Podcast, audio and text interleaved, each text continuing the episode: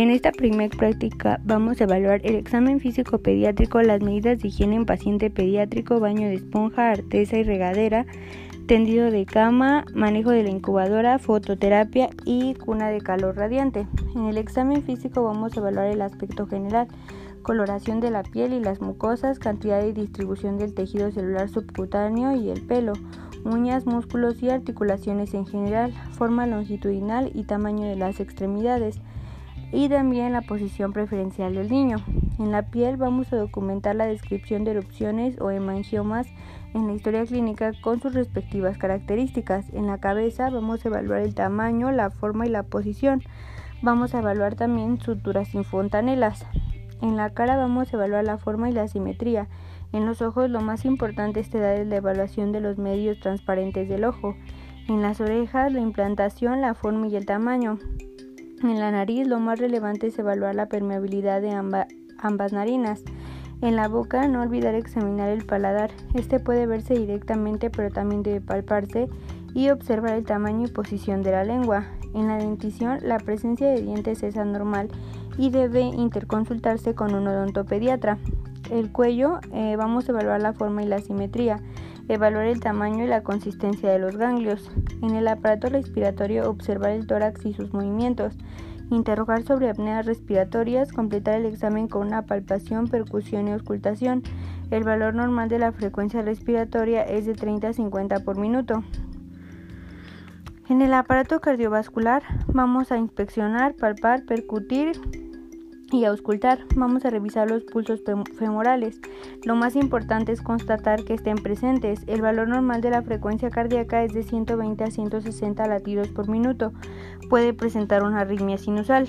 En el abdomen tenemos que hacer una inspección, palpación y percusión y también la auscultación. Vamos a evaluar la higiene del cordón. Este debe estar siempre limpio y seco. En el aparato genitourinario se debe observar los genitales externos, evaluar el tamaño y la pigmentación, constatar y registrar en la historia clínica la presencia de testículos en bolsa. En el neuromuscular vamos a evaluar la motilidad activa y pasiva, la postura de la cabeza con respecto al cuerpo, la tonicidad de los músculos, principalmente de los miembros, la cabeza parece girada hacia un lado y predomina el tono muscular aumentado con flexión de los cuatro miembros, principalmente los superiores. Debemos de evaluar los reflejos arcaicos, el reflejo de Babinski, reflejo de Moro, reflejo de marcha, reflejo de la presión forzada, reflejo de los ojos de muñeca, reflejo tónico del cuello y reflejo de reptación. En el osteoarticular vamos a observar la alineación de los raquis en busca de escoliosis congénitas y simetría de los miembros. Vamos a examinar la movilidad pasiva y activa de los cuatro miembros para descartar fracturas eléctricas y parálisis braquial. Ahora vamos a ver, hablar un poco acerca de la incubadora. La incubadora es un equipo médico que posee una cámara dentro de la cual se coloca el neonato con el fin de proporcionarle un medio ambiente controlado. Dependiendo del tipo de incubadora, puede controlar la temperatura, la humedad y la oxigenación del aire que rodea al paciente o uno de los parámetros.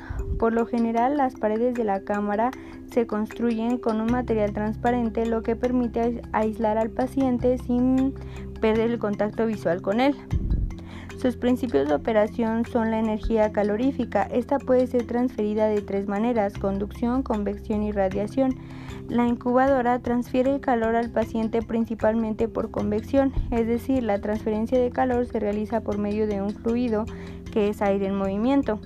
La circulación del aire se logra gracias a un ventilador o a una turbina que se toma del exterior y lo pasa a través de un elemento calefactor antes de impulsarlo hacia el interior de la cámara donde se encuentra el paciente.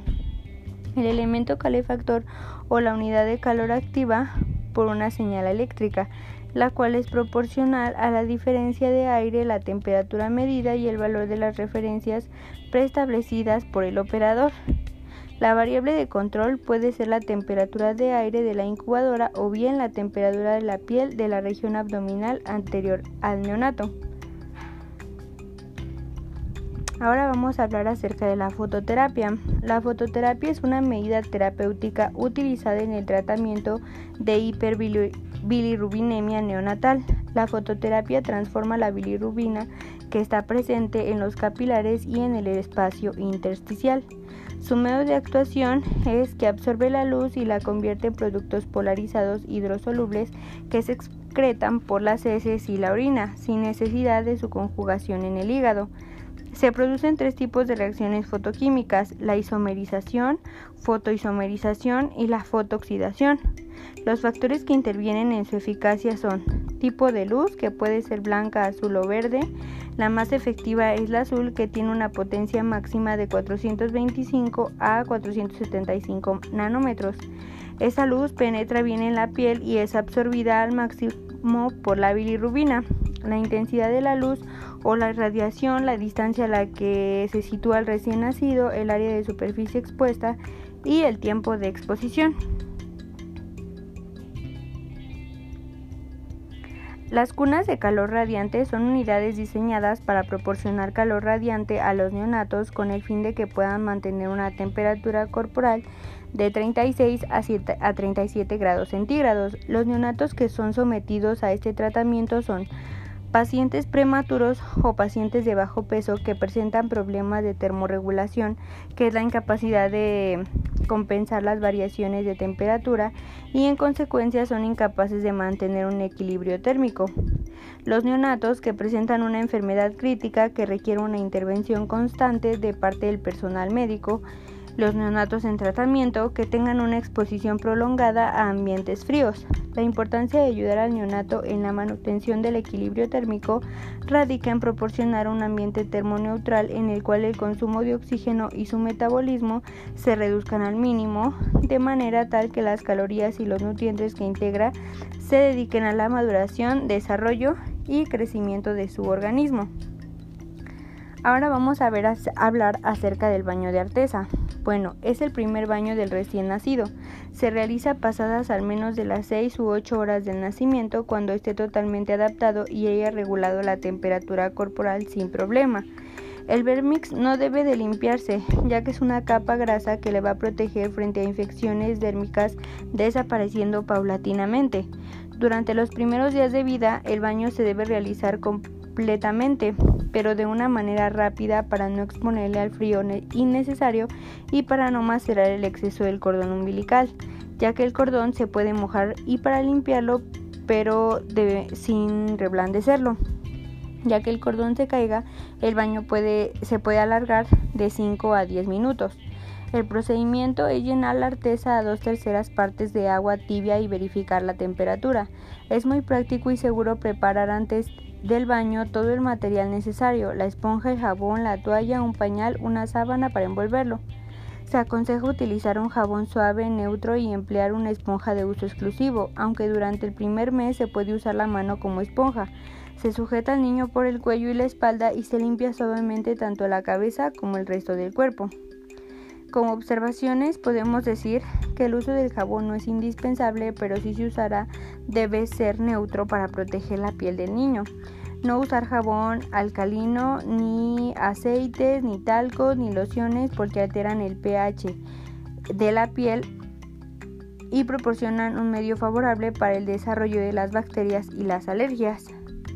Las medidas de seguridad y control es que previo al baño se debe de medir la temperatura, si está hipotérmico o hipertérmico no bañarlo y evitar las corrientes de agua o cambios bruscos de temperatura. El baño de esponja es un baño que se proporciona al paciente pediátrico que está encamado. El objetivo es eliminar los desechos y proporcionar la comodidad y bienestar del paciente. La intubación endotraqueal, la sedación o la inmovilización prolongada. Las herramientas o materiales son jabonera con jabón, juego completo de toallas, guantes, torundas y hisopos de algodón, bolsa de desechos, lubricante, peine, lebrillo, cubrebocas, esponja, sábana, toalla y un tánico. El baño de inmersión es la limpieza corporal que se realiza al niño en la bañera lebrillo o tina. El objetivo es fomentar el descanso y el relajamiento del paciente. El material es un pañal y ropa limpia del paciente, tina, bañero, lebrillo, jabón neutro, esponja o mano del personal de salud. Lo primero que debemos de hacer es acercar el material y equipo a la tina. Dejar la repa limpia sobre el buró de la unidad. Quitar el pañal y aflojar la ropa y envolver al niño en la toalla y llevarlo a la artesa. Es necesario contar con el material para cada niño para evitar la prolongación de infecciones. Se puede cubrir el fondo de la tila con un pañal o compresa para evitar que el bebé se resbale. Tomar al neonato con el brazo izquierdo y con la mano izquierda sujetar la cabeza con los dedos pulgar y meñique cubrir los oídos del neonato. Frotar la mano derecha con jabón neutro, la cabeza en movimientos circulares y verter agua verificando quitar todos los residuos de jabón. Secar perfectamente bien la cabeza. Descubrir el cuerpo e introducir a la tina. Sujetar al neonato por la espalda con la mano izquierda y con la derecha limpiar con la esponja y el jabón el cuello, dorso y extremidades. Verter agua y proceder a limpiar la espalda y los genitales. Eh, verter agua tibia y limpiar todo el cuerpo. Secar con una sábana limpia o una toalla, colocar el pañal y vestirlo, dejar cómodo al paciente y registrar las actividades en la hoja de enfermería. El baño de regadera es la limpieza general del cuerpo con agua corriente y jabón.